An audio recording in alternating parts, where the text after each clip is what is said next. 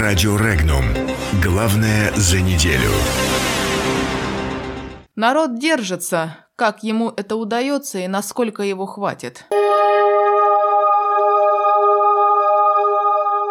Поддерживая сложившуюся в последние месяцы традицию, член «Единой России» выступил с заявлением, которое в свете последних реформ, законов и прочих действий власти выглядит весьма тревожным. Руководитель Центрального исполнительного комитета «Единой России» Александр Борисов, обсуждая грядущий в декабре съезд своей партии, пригрозил, Цитата. «Я убежден, что наша партия имеет огромный потенциал развития, самую эффективную кадровую команду на местах, самую разветвленную сеть отделений, Уверен, что мы с вами сможем ответить на все вызовы и показать свою эффективность прежде всего нашим избирателям. Конец цитаты. Может, не случайно граждане подозревают, что пенсионная реформа, рост цен на бензин, повышение НДС и тарифов ЖКХ – это только цветочки. До сих пор, как подтверждается, Единая Россия разминалась, а скоро она начнет реализовывать весь свой огромный потенциал. Борисов пообещал, что партия подумает, как ей стать еще эффективней. Плюс сейчас Дмитрий Медведев по поручению Владимира Путина проверит реальную налоговую нагрузку на граждан, которая, как предполагается, выросла из-за повышения НДС. И пиши пропало.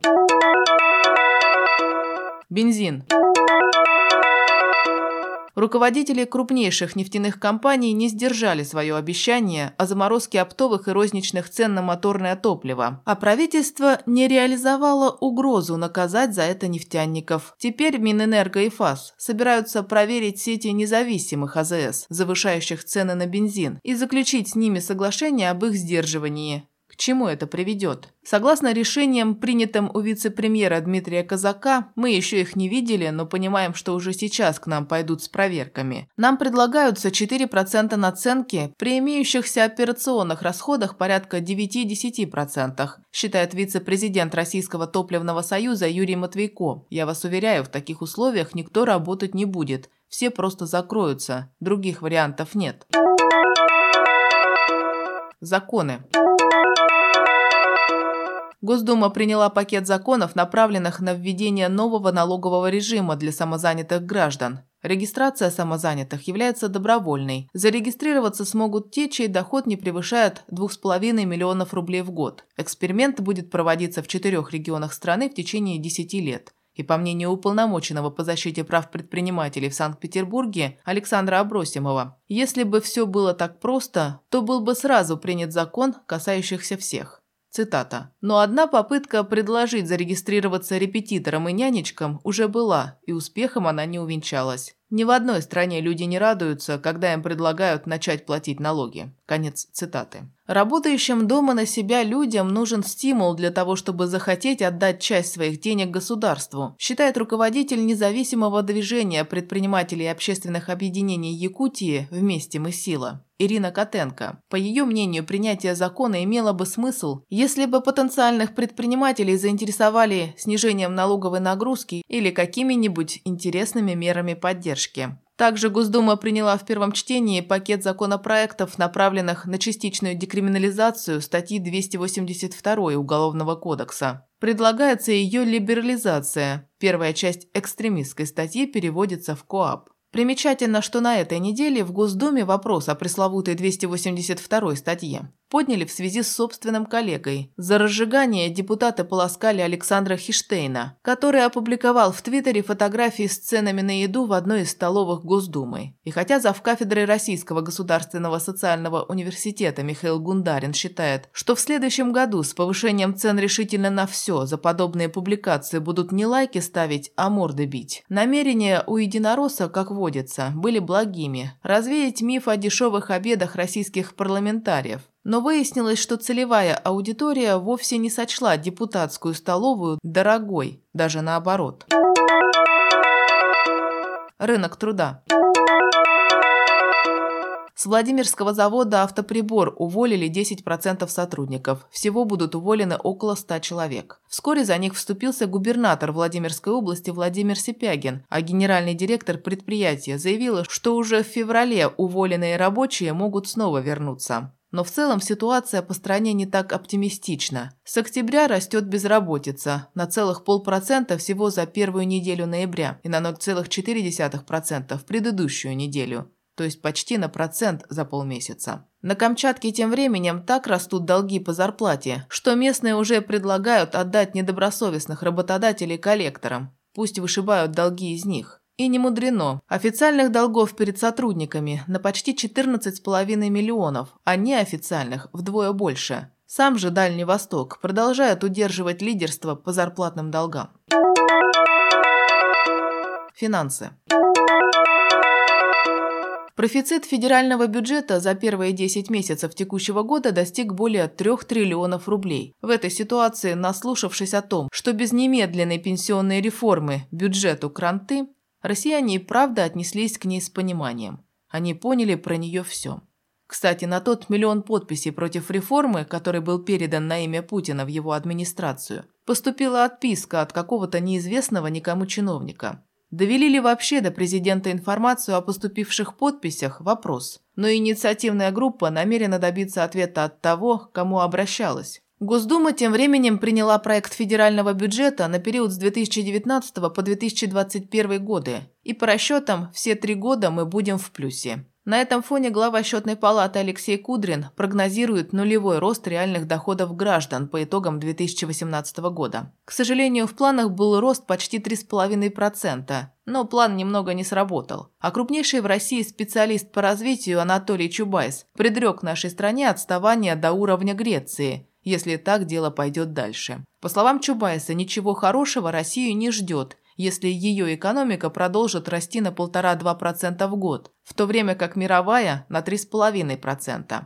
Причем, полагает он, отставание будет особенно заметно по уровню жизни граждан, образованию и здравоохранению. Тут с Чубайсом не поспоришь. Другое дело, что предлагаемое им лекарство – инновационная экономика. Не без побочек. Предыдущие эксперименты в области инноваций ничему, видимо, не научили. Пожалуй, стоит прекратить безудержно инновировать и заняться банальным наведением порядка в экономике. Обалденная, иначе и не скажешь, идея посетила Госдуму. Невостребованные банковские вклады граждан передавать в бюджет. Как говорят об этом, конфисковывать. Идея заманчивая, речь идет о миллиардах, причем соответствующий закон уже предлагали принять еще два года назад.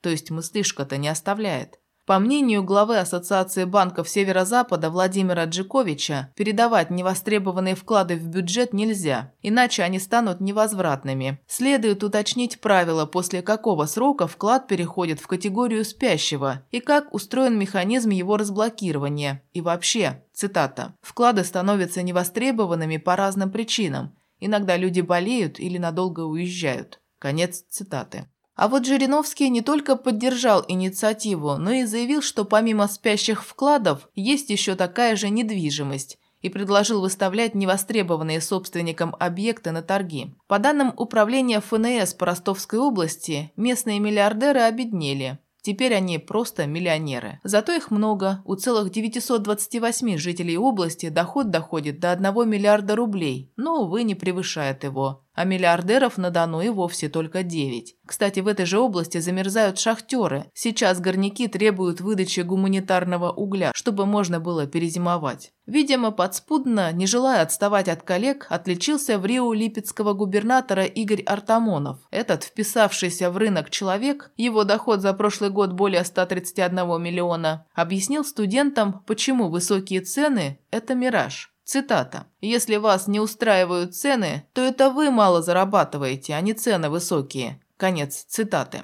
Финансовые новости пришли на этой неделе из Камчатки, где принят бюджет на следующий год. Причем в процессе обсуждения губернатору Владимиру Илюхину предложили пойти в церковь и покаяться, а потом уволиться. Социалка.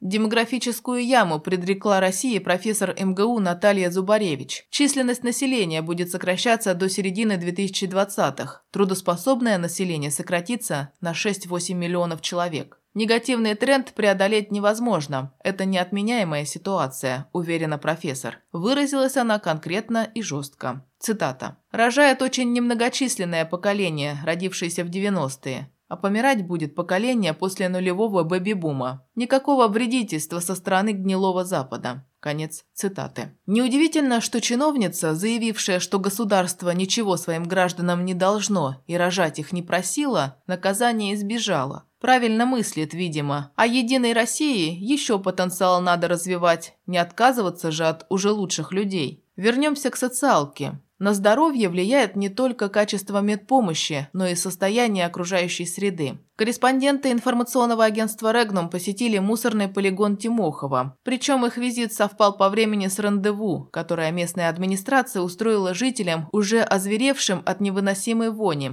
Экстренная дегазация полигона была объявлена еще в апреле, и казалось, что пятилетним мучениям жителей придет конец. Но не тут-то было. Проблемы только начались, и касаются они не только самой вони, а токсичных веществ, которые содержатся в свалочном газе. На Ямале жители поселка Харп бьются за районную больницу, которую местный департамент здравоохранения решил реорганизовать из соображений целесообразности. Теперь местные подозревают, что за медпомощью надо будет ездить за 115 километров. В Новокузнецке сразу три больницы оказались в глубоком финансовом кризисе. А больница в Топчихе Алтайского края тоже переживает не лучшие времена. Медики и пациенты взывают о помощи. Были уволены почти 50 сотрудников дефицитных специальностей, а из-за нехватки специалистов уже умерла пациентка, которой просто некому было заняться. По свидетельству самих врачей, и если пока еще удается вытаскивать людей из тяжелейших состояний, то при разгоне коллектива, учиненном главврачом,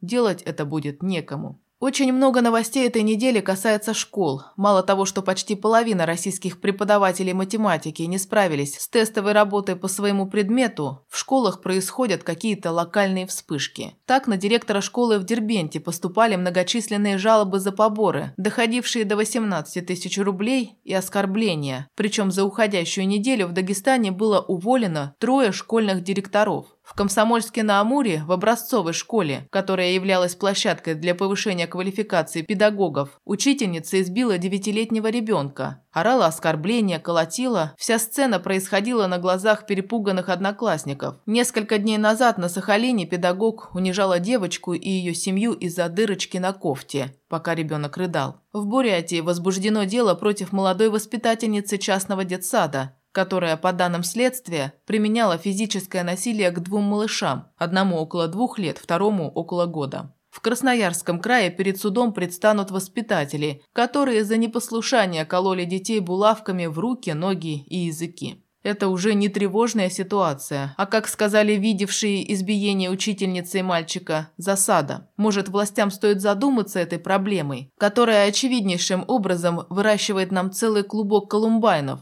но как они занимаются школами, мы можем видеть на примере школы в селе Ушаки, что в Ленинградской области. Там травят народного директора, которого обожают дети, родители и педагоги, которая делала для школы все, но которую сняли, а делая ее за считанные месяцы пустили под откос.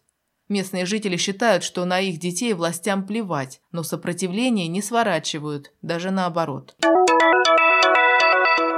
Когда планирование переходит в планобесие, то незаменимым подспорьем оказывается статистика. Она как раз выяснила, что у россиян падает социальный оптимизм и мнение об экономике страны. Зато, следите за руками, растут показатели политической обстановки и удовлетворенности жизнью. Круто, правда? Мы держимся, словно говорят правительству граждане. А все остальное уже сказал премьер. И еще скажет. Радио Регнум. Главное за неделю. Подробности читайте на сайте Regnum.ru.